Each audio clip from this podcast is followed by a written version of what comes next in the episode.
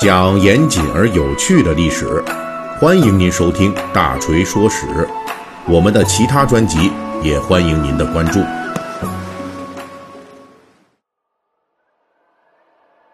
又到了大锤给大家讲《三国演义》的时候了。最近呢，我们是一直围绕小说中所涉及的东汉末年的兖州的群雄争夺来讲了好多期。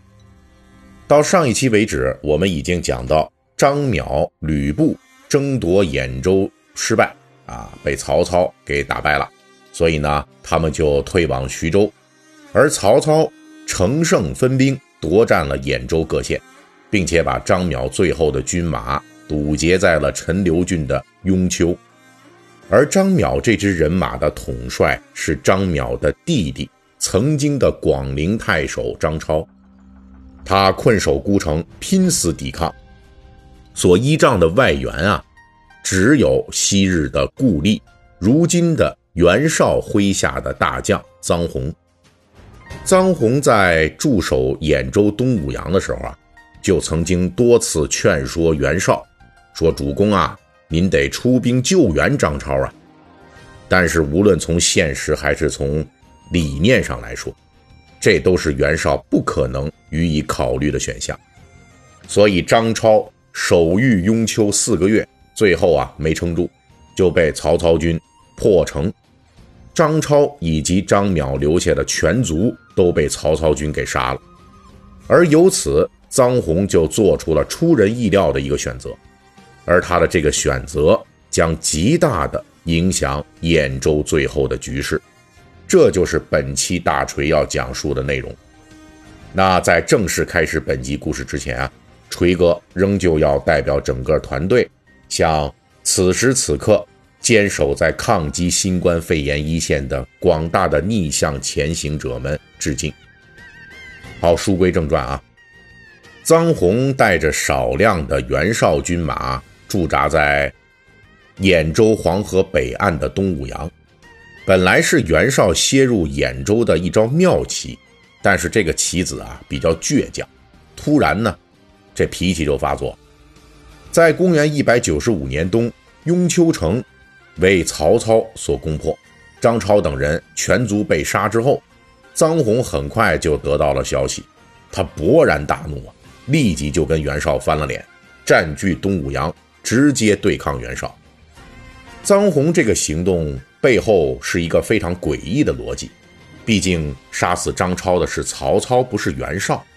当时臧洪控制的东武阳，西面和北面接壤袁绍，南面和东面接壤曹操。臧洪并没有主动的袭击曹操，为张超报仇。而是打着为张超雇主报仇的旗号，就跟袁绍啊翻脸对着干了。虽然臧洪人马不多，但是他盘踞的这个东武阳这位置非常微妙，因为袁绍当初派臧洪占领这里啊，就是有自己的小算盘的。东武阳城位于黄河北岸，是兖州在黄河北岸部分的要地，而且当初兖州变乱的时候。曹操只剩下三座城池没有叛变，这三座曹操的根基之地正好在东武阳的黄河对岸。可以说呀，对于曹操来说，东武阳是一个可以依靠，同时也必须要防备的重点地段。更重要的是，根据后世学者的推测，当初曹操为了征伐徐州，反复刮这兖州地皮的时候。很可能把相当一部分啊抢来的物资就运到了东武阳来储存，所以这儿呢是曹操的一个这个物资仓储的基地。毕竟这里正好是兖州变乱的时候，这曹操余部一直坚守的三城的大后方。而且在后来臧洪拒绝袁绍投降的信中，这个臧洪自己也提到，说他虽然兵少，但是。据守的东武阳城池坚固，并且他已经把三年来积存的物资全都拿出来分给守城的兵民了，足可以啊，够一年的作战之需。从这段话来看，很可能袁绍当初出兵东武阳有个现实考虑，就是夺占东武阳的物资，甚至不排除曹操在当时情势危急之际，为了换取袁绍的军力支持，主动的将东武阳物资作为投名状献给了袁绍。因为在兖州大战的初始阶段，吕布、张邈联军中专门有一支军队由陈宫率领，这就是来攻取东阿的。而东武阳正在东阿附近，在陈宫军队的这现实威胁之下，走投无路的曹操完全可能本着宁可把积存的粮草物资送给袁绍，也不能让吕布、陈宫得到的这种破釜沉舟的念头。就将东武阳连同三年积存下来的物资全都便宜给了袁绍。不过以上这些呀，因为还缺乏足够的史料作证啊，所以呢，只能是作为一种逻辑上的推断。虽然可能由于各种原因吧，但是臧洪的突然翻脸，就让袁绍彻底的措手不及了。而且东武阳地位关键，这个位置上的臧洪作乱，就让袁绍。极为牙痛，因为袁绍当初出兵兖州，控制这个兖州的黄河以北地区，很有可能是为了自己日后争夺兖州准备一个踏板。结果如今曹操经过了兖州大战，损失惨重，元气大伤。此时的曹操啊，已经很弱了。这时候的袁绍如果趁势出兵，即便是立即鲸吞掉曹操的兖州，也不是不可能。但是袁绍提前准备好的踏板东武阳突然变乱，就打乱了这一切的安排。而且臧洪在东武阳虽然兵力不足，但是他控制的这个地方非常重要，重要到袁绍必须要先拿下来此城啊，否则呀，这个袁绍派去兖州的所有的军队都会受到侧后的威胁。更严重的是，万一这臧洪要是投靠了曹操。那么袁绍苦心孤诣割出来的一块兖州根据地呀，就此就要付诸流水了。曹操反而有了踏过黄河进入兖州的落脚点。于是袁绍立即组织了对东武阳的围攻。不过此时的袁绍主力还在北线与公孙瓒作战，所以他能调集的兵力投入东武阳围攻战也比较有限。这一场围攻东武阳的战斗，一打就打了一年多。这是一场旷日持久的围攻战。臧洪表现出了卓越的领导能力，团结了当地的百姓和军族。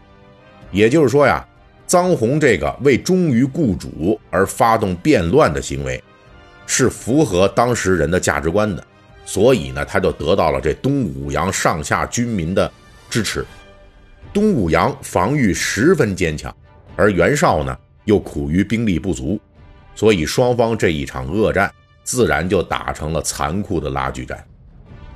臧洪一怒之下发动的变乱，导致了这场一年多的攻城战，对于袁绍的兖州战略来说，就带来了灾难性的影响。袁绍不仅不能按照自己的预想去压迫曹操，反而还把自己的有生力量全都给用在了东武阳的战场上了。甚至还一定程度上影响了他与公孙瓒的北线的战争。经过这一年多的反复交战啊，战至最后，东武阳城市终于陷落，臧洪被俘。这一场噩梦一样的战事啊，终于以袁绍的胜利告终。但是此时的曹操军已经通过大规模的休养生息和屯田，那已经不再是。一百九十五年冬天，强弩之末的那种，连粮食都不够的状态了啊！面对了恢复了部分实力的兖州曹操，这袁绍藏在心底的那个可能的夺占兖州的计划，就彻底的失去了可能性。而臧洪，他除了彻底摧毁了袁绍染指兖州的企图之外，更留下了持续千年的争论。那就是他的行为啊，到底该怎么样理解和评价？在臧洪之后一千多年的时间里，古人都为这个问题分成了意见相左的两派。下一期的《三国演义》细节解密啊，我就继续来为您讲述这臧洪为后世所留下的千古谜团。好，本集的故事我们就给大家讲到这里。如果您喜欢听，可以微信搜索添加四四七九二五八零三一七八，让小助手拉您进入大锤粉丝群。如果您喜欢看原文，也可以关注我们的“大锤说史”微信公众号。